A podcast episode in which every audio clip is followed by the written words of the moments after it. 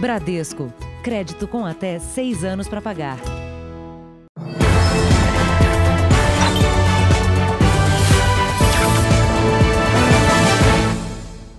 Boa noite. Boa noite. Uma tentativa de sequestro termina em perseguição e troca de tiros em São Paulo. Um caminhoneiro que estava sendo levado por assaltantes foi resgatado pela polícia. Um criminoso morreu. Sentado na mureta de proteção, o caminhoneiro parece nem acreditar que saiu ileso. Minutos antes, ele estava no porta-malas desse carro com várias marcas de balas. Um motorista que passava pela rodovia Anhanguera, ainda na região metropolitana de São Paulo, registrou o flagrante. Policiais perseguem o carro que parte em alta velocidade. O veículo para no acostamento, quando começam os tiros.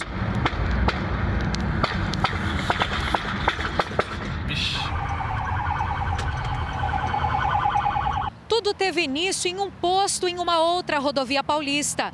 Os assaltantes abordaram o caminhoneiro fingindo precisar de ajuda para um carro com defeito. Neste momento, o motorista que trabalhava com transporte de combustível foi rendido e colocado no bagageiro do veículo dos criminosos. Outros integrantes da quadrilha levaram o caminhão, enquanto dois deles saíram com o motorista. Foi justamente no caminho para o cativeiro que aconteceu a perseguição. A polícia afirma que os criminosos atiraram. Duas armas foram apreendidas. Na troca de tiros, um homem morreu e outro ficou ferido. O carro usado pela quadrilha tinha a placa clonada. Veja agora outros destaques do dia. Justiça determina a prisão preventiva de seguranças que espancaram até a morte homem negro em supermercado. Farmacêuticas pedem autorização para vacinar americanos contra a Covid-19. Hacker português é o principal suspeito de invadir sistema do TSE. Na série especial, maioria das famílias já aceita doar órgãos de parentes.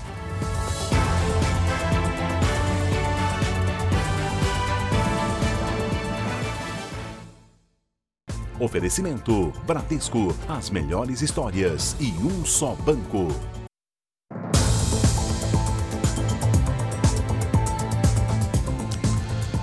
O Dia da Consciência Negra foi marcado pelas imagens de um homem negro espancado e morto por dois seguranças de um supermercado de Porto Alegre. Testemunhas registraram as agressões. Os seguranças foram detidos em flagrante e a justiça determinou a prisão preventiva deles.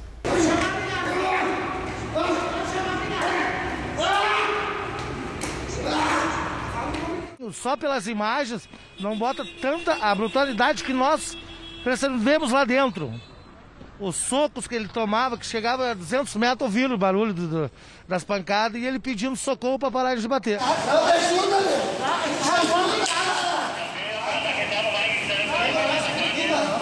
Ele gritou, Milena, me ajuda. Eu fiquei um pouco em choque na hora. Foi uma brutalidade que fizeram com ele. Foi assim, horrível. João Alberto Freitas estava aposentado por invalidez e tinha 40 anos. A versão dos seguranças foi que João Alberto ofendeu e encarou fiscais do estabelecimento, além de ter agredido uma funcionária. Mas a polícia afirma, ainda que as circunstâncias estejam sendo apuradas, a investigação, até o momento, não aponta para essa versão. Daí, chegando ao caixa, ele pegou e, e acenou com a mão para uma uma segurança e a segurança se sentiu como uma ofensa. Ele fez assim com a mão, brincando. Daí eu fiquei pagando as compras, ele disse que ia descer, daí ele brincou, daí ela adicionou segurança. Aí quando eu estava na rolante, os segurança largaram correndo. Aí quando cheguei lá embaixo, ele já estava imobilizado. As imagens do circuito interno mostram João Alberto esperando pela esposa.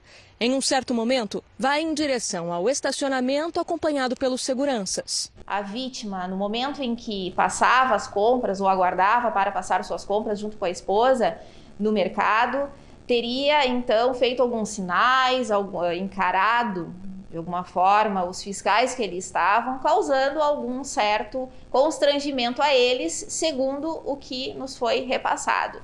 e que também teria até mesmo dado um soco em uma funcionária. Imagens não nos mostram essas cenas.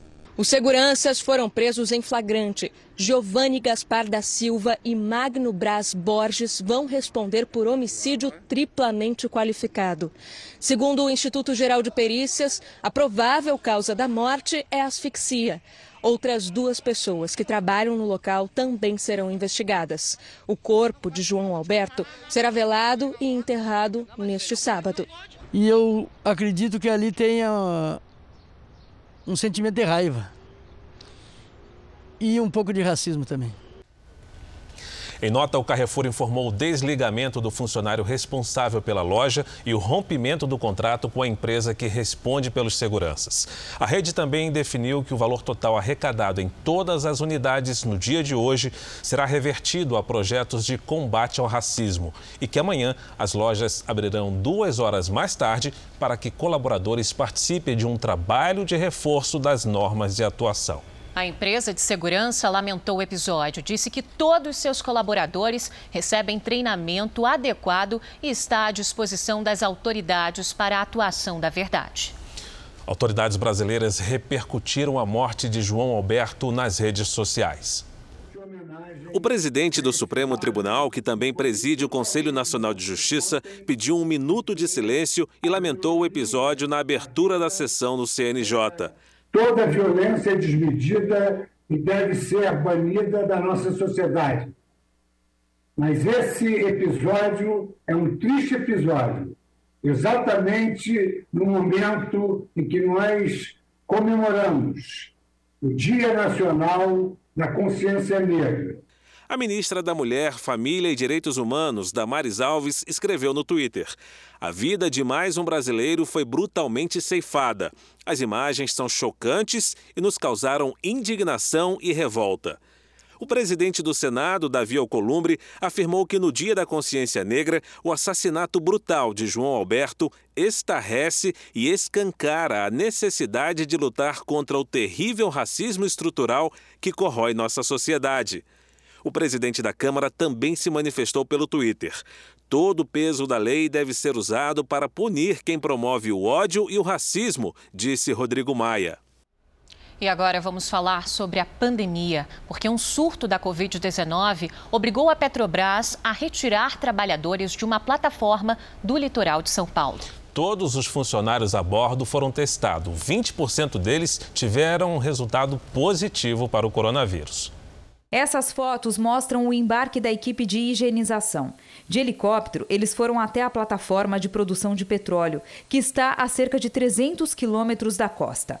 É onde há um surto de coronavírus. Segundo o Sindicato dos Petroleiros, 29 dos cerca de 140 trabalhadores testaram positivo para a Covid. Estão num, hotel específico, o pessoal que está contaminado, ficar. É quarentena lá pelo período necessário. Outros três trabalhadores que tiveram contato direto com os infectados também desembarcaram. A Petrobras informou que após essas confirmações, testou todo o efetivo a bordo de forma preventiva.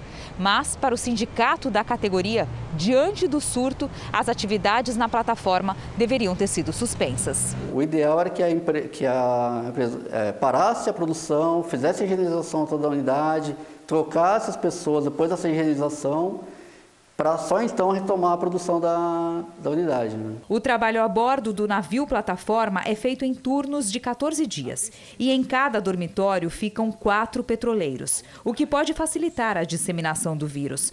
Para evitar novos surtos em outras plataformas, o sindicato pede ainda que os funcionários sejam testados também no desembarque. A Petrobras diz que monitora a saúde dos trabalhadores por 14 dias antes do embarque. E o JR traz agora os números de hoje da pandemia. Segundo o Ministério da Saúde, o país ultrapassou a marca de 6 milhões de casos de Covid-19. São mais de 168 mil mortos. Foram 552 registros de mortes nas últimas 24 horas. Também entre ontem e hoje, 14.604 pessoas se recuperaram. No total, são 5 milhões 422 mil e 102 pacientes curados e 429 mil seguem em acompanhamento. Um laboratório da Índia ofereceu ao governo brasileiro uma vacina contra a Covid-19. Nós vamos a Brasília com o Alessandro Saturno, que traz outras informações. Alessandro, boa noite. Olá, Fara. Boa noite para você, boa noite a todos. Olha, a reunião foi aqui no Ministério da Saúde. Representantes do governo e do laboratório indiano falaram da possível aquisição da vacina Covaxin. Este imunizante, ele está na terceira fase de testes que começou essa semana e deve ir até o final de janeiro. Inclusive, a empresa já cogita a possibilidade de disponibilizar a vacina ainda em fevereiro, mas por enquanto não há confirmação. O governo brasileiro apenas assinou um memorando de entendimento com os representantes do governo indiano. Apesar de pouco falada aqui no Brasil, a vacina indiana ela é considerada promissora pela comunidade internacional.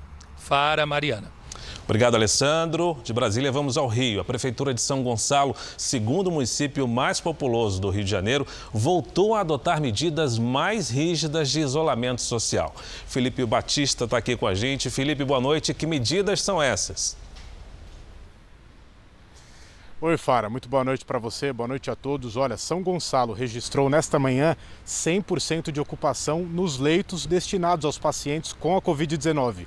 Por isso, a partir de hoje é que voltaram essas restrições. Fica proibido o funcionamento de boates, academias e feiras. No comércio, a clientela também teve que ser reduzida de novo. A prefeitura diz que vai disponibilizar novos leitos porque o município tem mais de 15 mil pessoas infectadas com a doença neste momento. Essas e as outras medidas ficam valendo pelo menos até o dia 27 de novembro.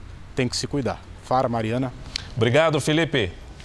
As farmacêuticas Pfizer e BioNTech fizeram hoje um pedido de autorização emergencial às autoridades americanas para iniciar o uso da vacina desenvolvida por elas contra o coronavírus. E se esse pedido for aprovado, a vacinação poderá começar nos Estados Unidos já em dezembro. O processo de aprovação passa agora pela FDA, agência americana que funciona como a Anvisa no Brasil.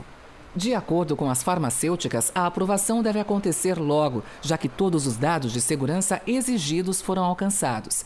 A vacina da Pfizer será aplicada em duas doses para garantir imunidade de até 95% durante pelo menos um ano.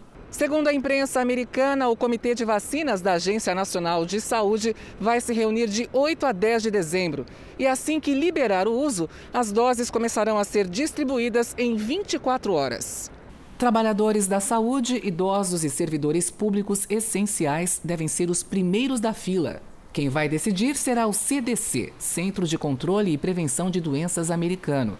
A Pfizer pretende fabricar 50 milhões de doses da vacina ainda em 2020 e 1,3 bilhão de doses até o final de 2021. Os Estados Unidos são o país mais afetado pela pandemia. Mais de 252 mil americanos morreram de Covid-19 esse ano. Quase 12 milhões foram contaminados.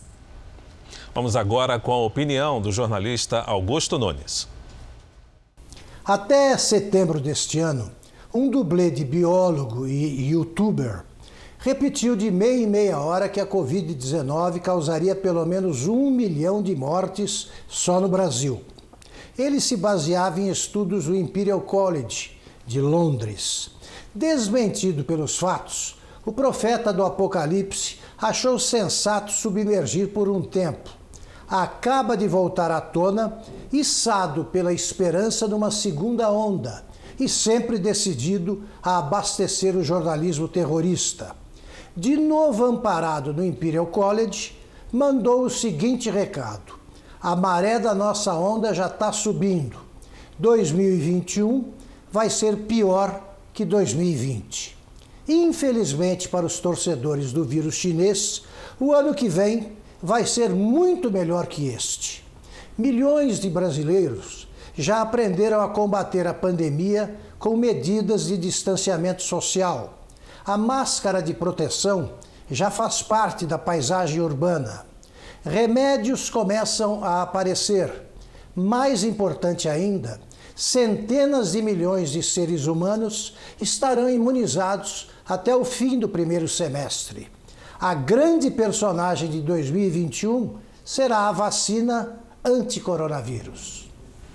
Veja a seguir: hacker português é o suspeito de ataque ao TSE no primeiro turno da eleição. E na série especial, o difícil momento dos pais que precisam decidir doar os órgãos de um filho que acaba de partir.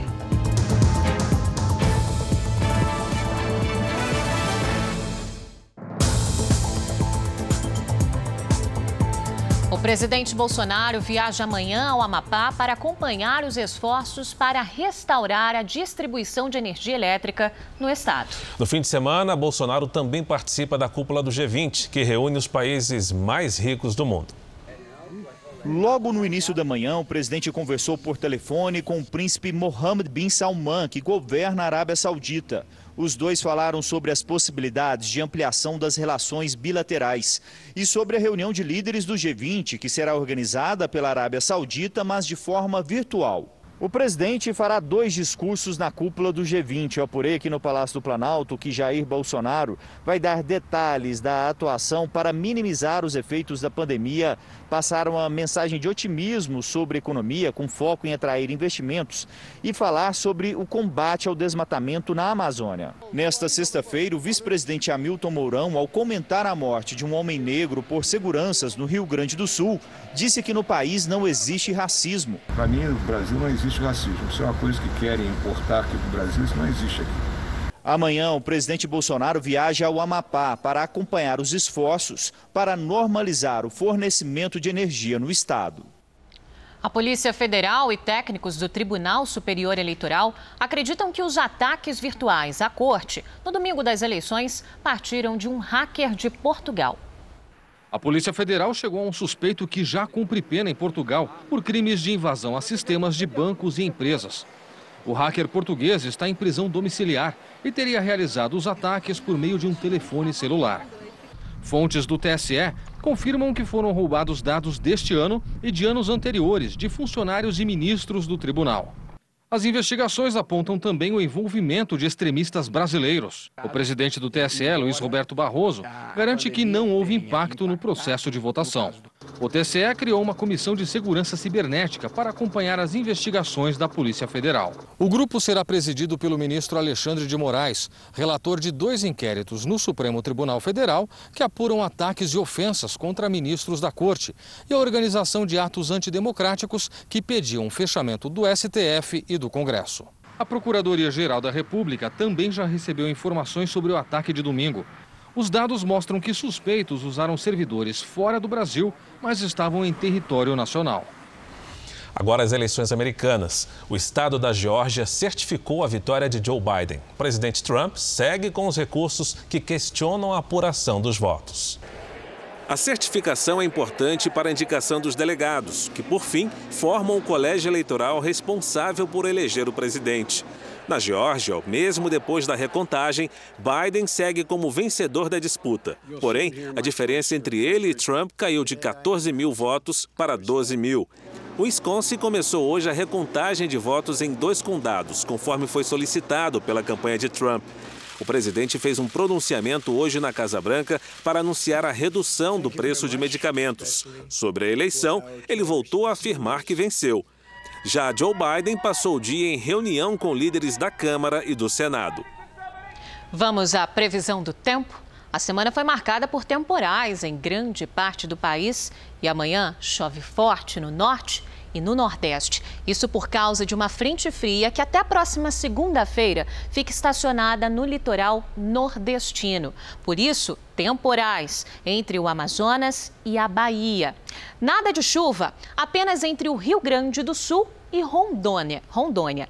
Em Cuiabá, máxima de 36 graus, em Palmas, 30 graus, em Salvador, 27 e em Florianópolis, 23 graus. No Rio de Janeiro, a chuva diminui e a temperatura sobe, faz 26 graus no fim de semana.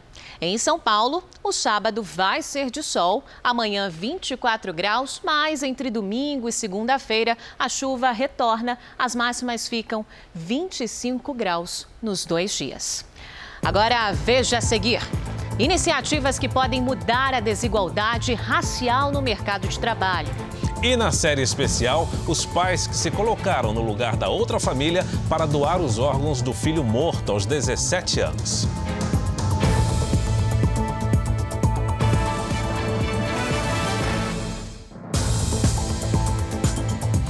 Na primeira eleição em que os partidos tiveram que seguir um critério racial para divisão de verbas e tempo de propaganda, olha só, Mariana, mais candidatos negros conseguiram se eleger. Apesar do ligeiro avanço, Fara, o número de prefeitos e vereadores brancos ainda é maior. Em Santa Catarina, Mara dos Santos é a primeira mulher negra eleita para a Câmara da cidade de Gaspar. Para mim é motivo de muito orgulho, né? Uma cidade com 73 anos de emancipação política e eu ser a primeira negra. Sei que com, com isso eu tenho certeza que muitas maras virão atrás de mim. Em São Paulo, quando Milton Leite foi eleito pela primeira vez, em 1996, ele era o único negro a ocupar uma cadeira na Câmara dos Vereadores da maior cidade do país. Naquele período de 96, as coisas eram bem diferentes do que são hoje o acompanhamento da opinião pública, a conscientização. No Brasil, foram eleitos em primeiro turno, no último domingo, 1.700 prefeitos que declararam ser negros ou partos. Isso representa um crescimento de 3% em relação a 2016. Num país tão miscigenado como o nosso, ainda é pouco.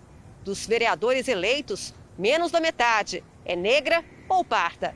A representatividade poderia ser bem maior, avalia esse cientista político. Mas as eleições em 2020 sinalizam um ligeiro avanço na luta pela igualdade. As eleições de um número maior de candidatos e candidatas eh, negras na eleição de 2020, ele segue esta tendência geral que vem eh, se evidenciando na sociedade brasileira. E a desigualdade racial no mercado de trabalho ainda é grande.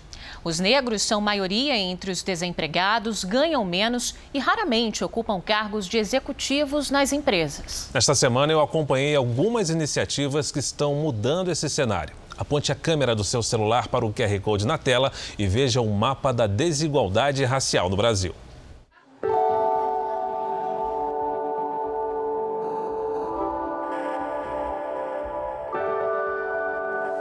Tempos difíceis quando seu Agenor, de pele escura, nasceu em Mutuípe, interior da Bahia.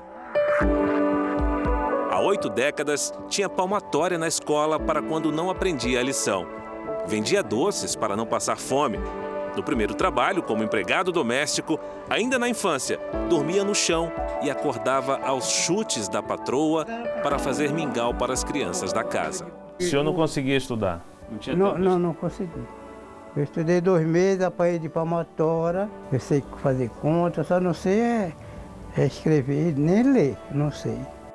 Se ainda hoje a discriminação e o preconceito são grandes barreiras a serem vencidas, imagina na época do senhor Agenor, que tem 82 anos e começou a trabalhar numa época em que discutir o racismo era praticamente um tabu. Naquela época a gente não pensa no sofrimento. A gente passa por essas coisas todas, né? E não, não se preocupa no sofrimento. Mas foi difícil. É. Bem mais jovem, Daniela também enfrentou barreiras. Única negra da sala de aula, era chamada preconceituosamente de preta. Eu tenho um currículo muito bom em termos de formação, das empresas que eu passei, mas já aconteceu comigo de chegar numa entrevista e acho que a pessoa fala assim: não condiz o que eu estou vendo aqui no currículo com a imagem que eu estou vendo.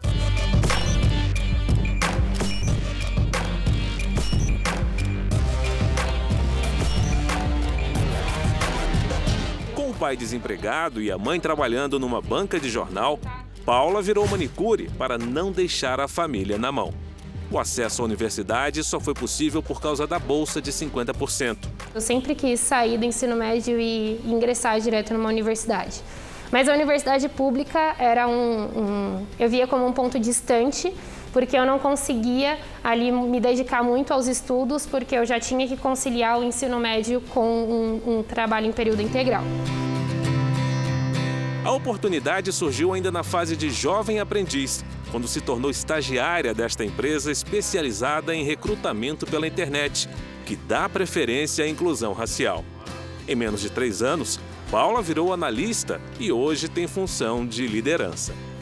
Gerência de Comunidade para Reparação Social. Esse é o nome do cargo ocupado aqui na empresa pela Paula, a ex-manicure que hoje ocupa uma função executiva.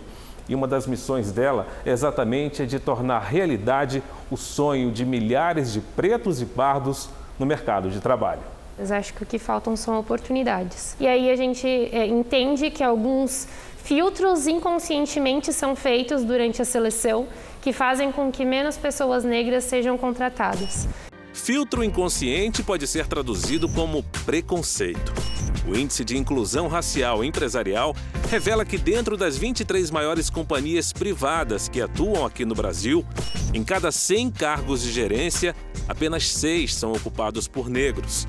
A pesquisa identificou ainda que pretos e pardos são maioria apenas entre aprendizes e trainees.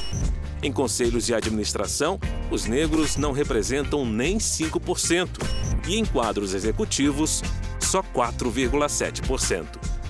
Realidade que esse empresário, fundador da agência de recrutamento, tenta reverter. A gente precisa de mais diversidade e, na verdade, a gente precisa reparar socialmente o que aconteceu nos últimos quase 500 anos de negligência frente à raça negra por parte da maioria dos brancos. Filha de um zelador e de uma ajudante de restaurante, Nicole teve a porta dos sonhos abertas quando conseguiu uma vaga num cursinho preparatório gratuito. Hoje cursa gestão comercial e administração pública em duas universidades, ambas com bolsa de estudo e uma ajuda de custo oferecidas por uma política pública de inclusão. Eu acho que a minha geração ela é uma geração com muito mais consciência racial. É, as pessoas estão estudando mais, as pessoas estão entendendo mais da pluralidade que a gente tem dentro da comunidade negra. Nordestina e sem formação acadêmica, Dona Maria José se emociona com o esforço da filha em alcançar uma oportunidade que ela não teve. Pelo esforço dela, sabe? Pela condição da gente, ela chegar onde ela está chegando. Procon de São Paulo notificou o Facebook após reclamações de consumidores brasileiros. O Procon pediu explicações sobre o Instagram, que é usado para vender produtos e serviços. A notificação foi feita após a reclamação de consumidores que compraram na rede social, mas não receberam os produtos. E agora não conseguem mais contato com o fornecedor.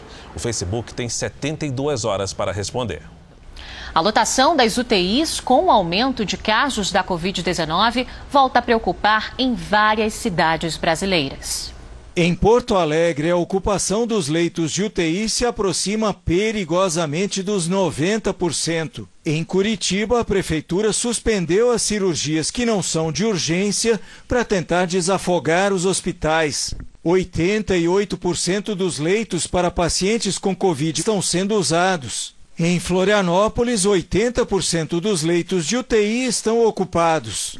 É o relaxamento tanto de pessoas físicas como pessoas jurídicas. Ou seja, há estabelecimentos relaxando, há indivíduos que insistem em não cumprir os protocolos, há pessoas que insistem em não fazer isso. Ou seja, há esse relaxamento compreensível, mas não aceitável. Em Vitória, a situação também é de alerta, com ocupação de 87,8%.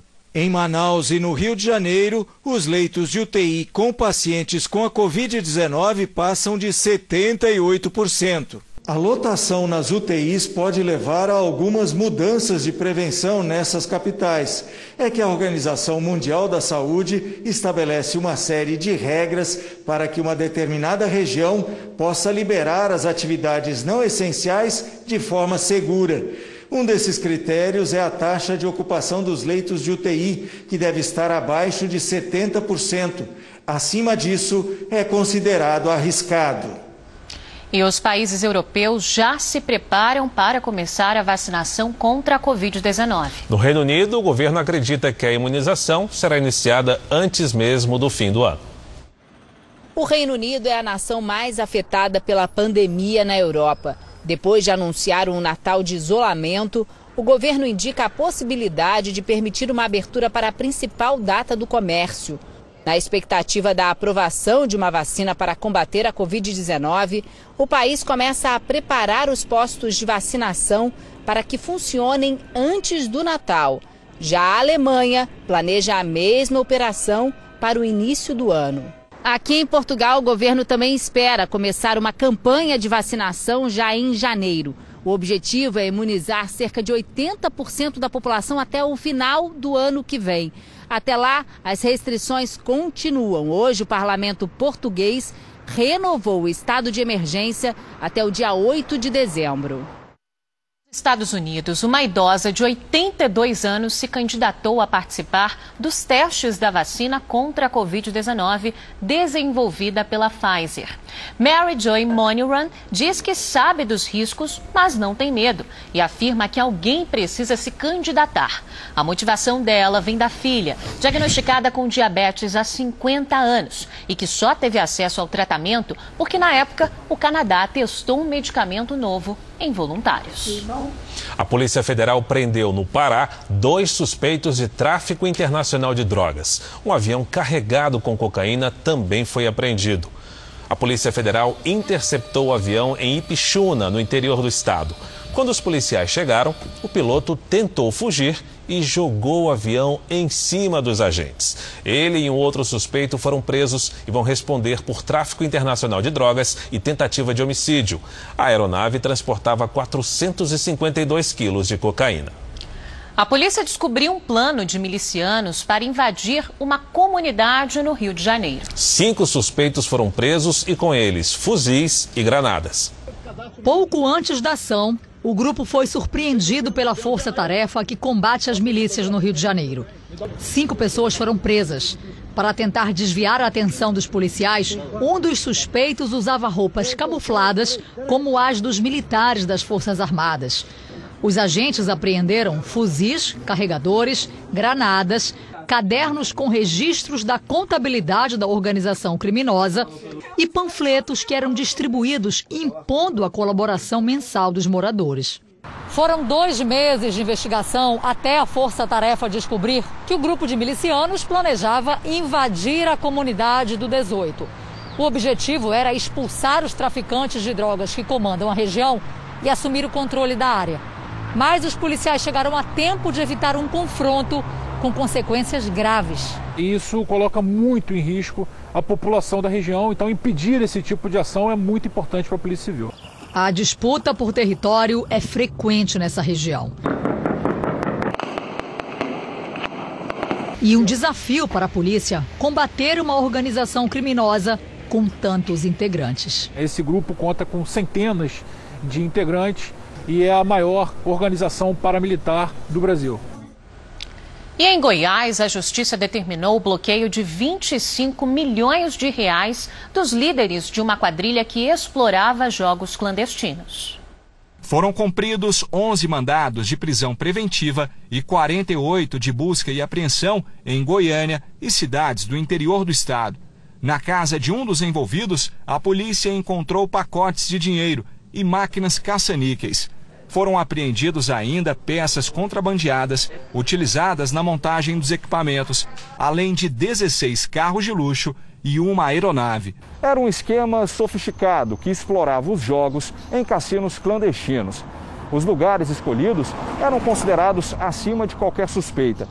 Casas de luxo em bairros nobres de Goiânia. Só tinha acesso quem era convidado ou levado ao local por motoristas de confiança do grupo. E lá eles ofereciam todo o conforto para os apostadores permanecerem muito tempo, com, com alimentação, bebidas, permitiam o fumo lá dentro para dar aquele conforto para os apostadores e eles permanecerem muito tempo no local. A justiça determinou o bloqueio de 25 milhões de reais em bens dos líderes do esquema. Segundo a polícia, os envolvidos ostentavam um padrão de vida luxuoso e o esquema só foi descoberto depois de várias denúncias feitas por parentes de pessoas viciadas em jogos. Eles têm uma manipulação de resultados para casa nunca ter prejuízo. Uma ou outra vez um jogador ganha, até porque se ninguém nunca ganhar, eles não voltam para casa, mas a proporção é, ela já é manipulada para ser muito mais a vitória da banca. Vamos falar de turismo? Em Salvador, os hotéis comemoram a volta dos turistas. E mesmo com as restrições, os viajantes estão se adaptando ao novo normal. Jéssica e Ana Paula são de Porto Alegre. Escolheram Salvador para curtir os dias de folga e não se arrependeram. Tanto o hotel quanto os restaurantes, os, os pontos turísticos estavam todos prontos para receber. Desde que nós chegamos aqui, a gente foi bem recebido e todas as medidas de segurança foram apresentadas. O setor hoteleiro fala em retomada. A taxa de ocupação ficou em 40% na capital baiana no mês de outubro índice abaixo do que foi alcançado no mesmo período do ano passado, mas bem melhor em relação a agosto e setembro. Neste hotel, de frente para a Baía de Todos os Santos, o movimento só tem aumentado. Os feriados têm sido as datas onde nós conseguimos elevar um pouco a ocupação. Segundo a Associação Brasileira da Indústria de Hotéis, cresceu também a presença de público local e regional entre os hóspedes. Com menos voos oferecidos pelos aeroportos, o turista acaba optando por viajar por meio terrestre para locais mais próximos de casa. Muitos hotéis estão fazendo promoções em fim de semana, durante a semana, com preços atrativos e isso atrai muito o nosso cliente local, o cliente regional. E o desmatamento na Amazônia em outubro foi o maior para o mês em 10 anos. Segundo o relatório do Instituto Amazon, foram derrubados 890 quilômetros quadrados de floresta, o que representa mais da metade da área da cidade de São Paulo. De janeiro a outubro deste ano, a Amazônia perdeu 6.920 quilômetros quadrados, o equivalente a cinco vezes a cidade do Rio de Janeiro.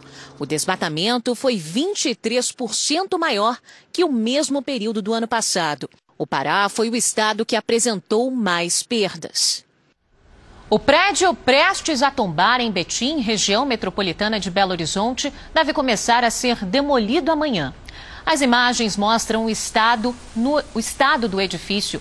Parte do terreno da construção cedeu e deixou a estrutura tombada. Felizmente, a obra estava em fase de acabamento e não havia moradores no local. Com risco de desabar a qualquer momento, a Prefeitura de Betim contratou uma empresa para demolição. Na Índia, equipes de resgate e moradores se uniram para salvar um elefante. O animal apareceu em uma área agrícola e acabou caindo num poço de 16 metros de profundidade.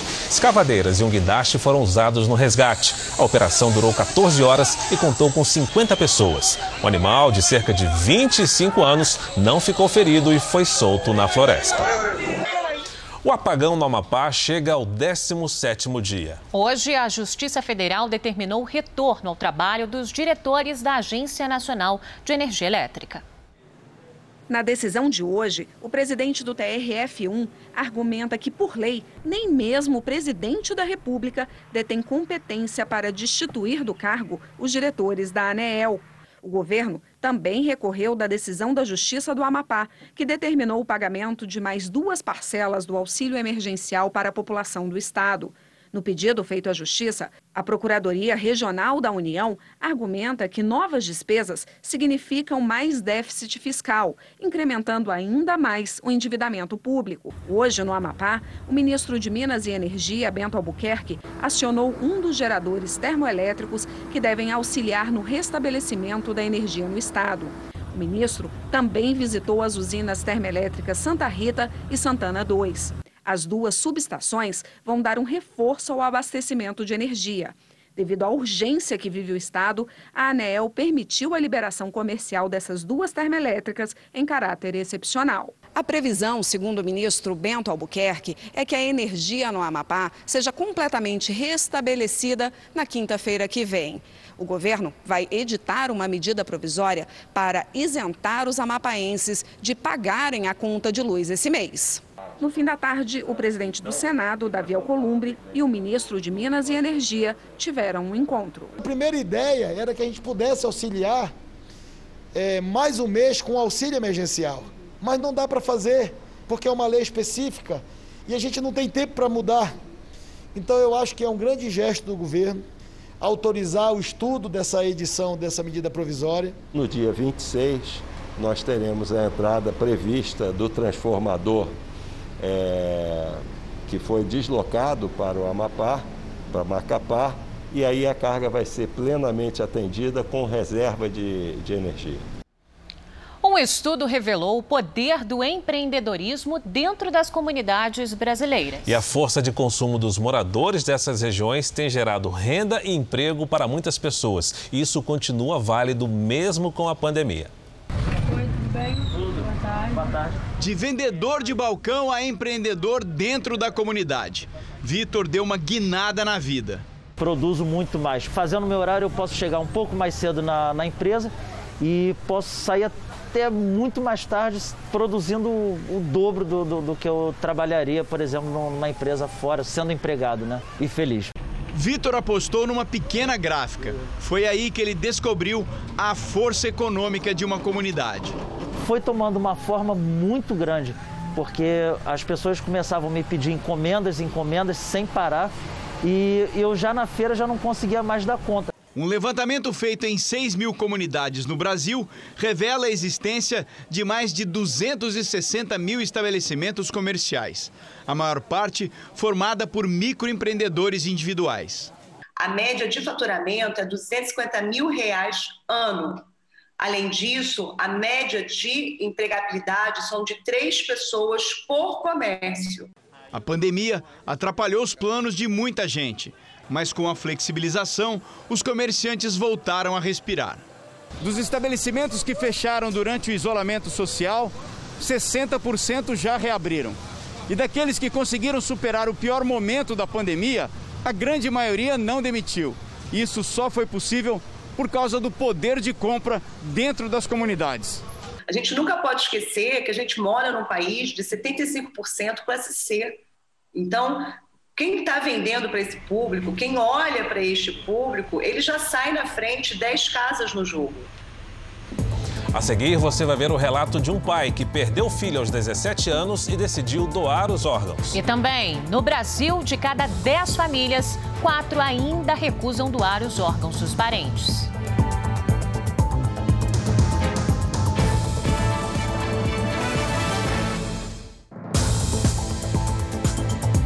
Uma mulher sobreviveu depois de ser empurrada nos trilhos do metrô de Nova York, quando o trem se aproximava. As imagens da câmera de segurança mostram um homem correndo para empurrar a mulher, pouco antes de o metrô chegar. A vítima ficou no vão entre o trem e a plataforma e teve apenas ferimentos leves. O suspeito, de 23 anos, foi detido. Há dois dias, um homem foi jogado nos trilhos e ficou levemente ferido. O suspeito também acabou preso. Ainda nos Estados Unidos, a polícia atende nesse momento ao chamado de um tiroteio em um shopping de Wisconsin. Há relatos de várias pessoas baleadas, mas não há confirmação de vítimas fatais. Cerca de 75 policiais estão no local. O atirador ainda não foi capturado. Testemunhas calculam que pelo menos 20 tiros foram disparados. As escolas ao redor estão em confinamento por precaução. A decisão de doar órgãos de um parente logo após a morte não é fácil. No Brasil, é a família quem autoriza o procedimento. Por isso é tão importante conversar sobre o assunto em casa. Isso tira um peso muito grande do coração de quem já sofre uma perda e tem que fazer a escolha numa hora de muita fragilidade.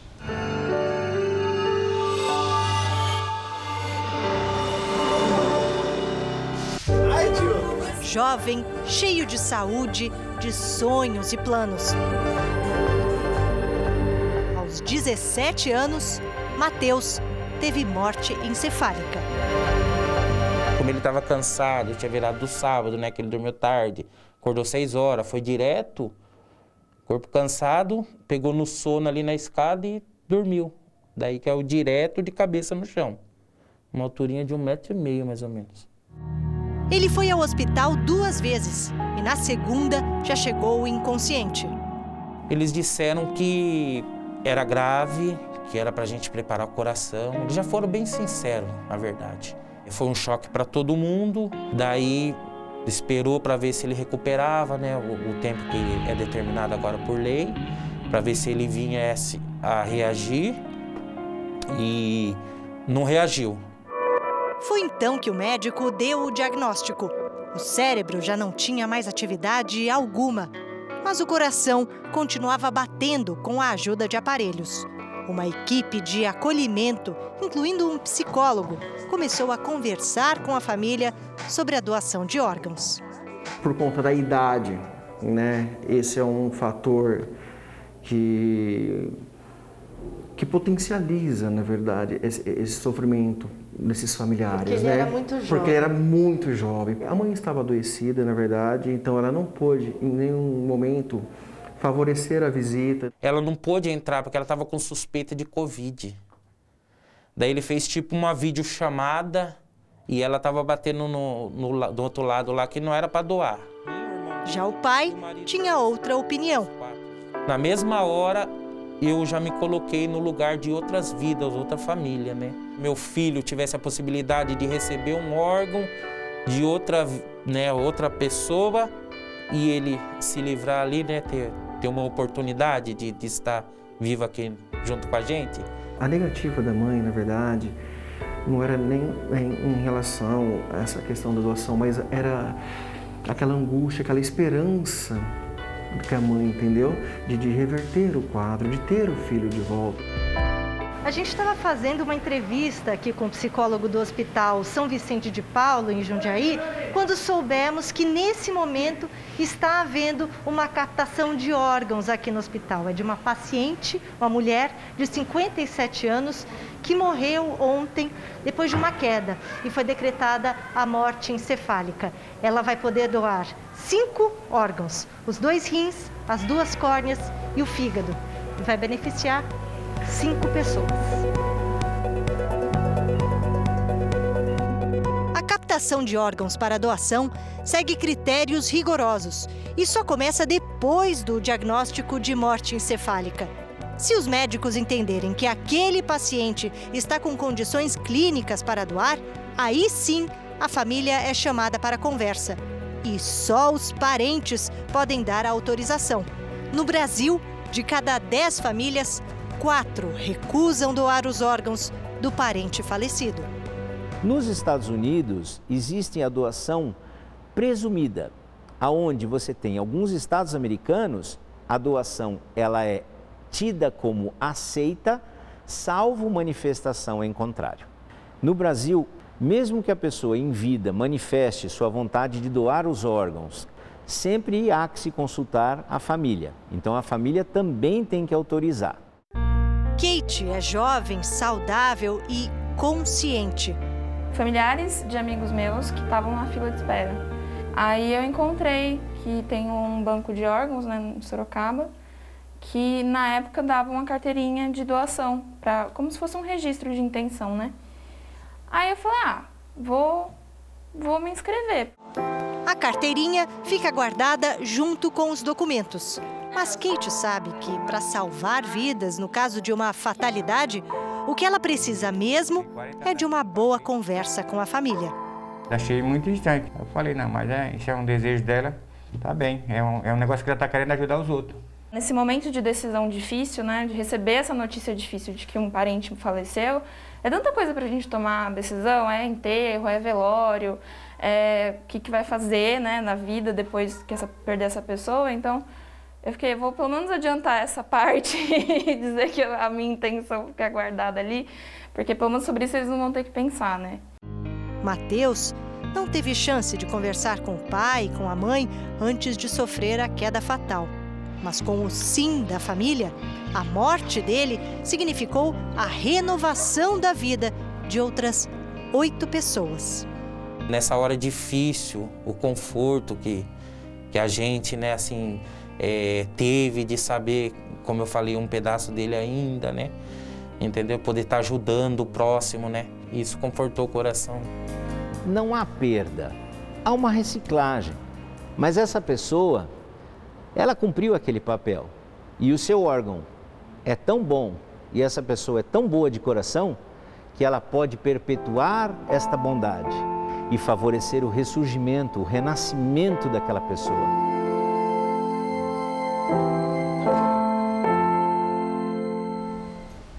E uma última notícia: a Advocacia Geral da União reverteu, cancelou na Justiça a decisão que havia determinado o pagamento extra de mais duas parcelas do auxílio emergencial às famílias atingidas pelo apagão no Amapá. O Jornal da Record termina aqui. E à meia-noite e meia tem mais Jornal da Record. Foi um prazer. Fique agora com a novela Amor Sem Igual. Boa noite e um ótimo fim de semana. Uma boa noite para você e até amanhã.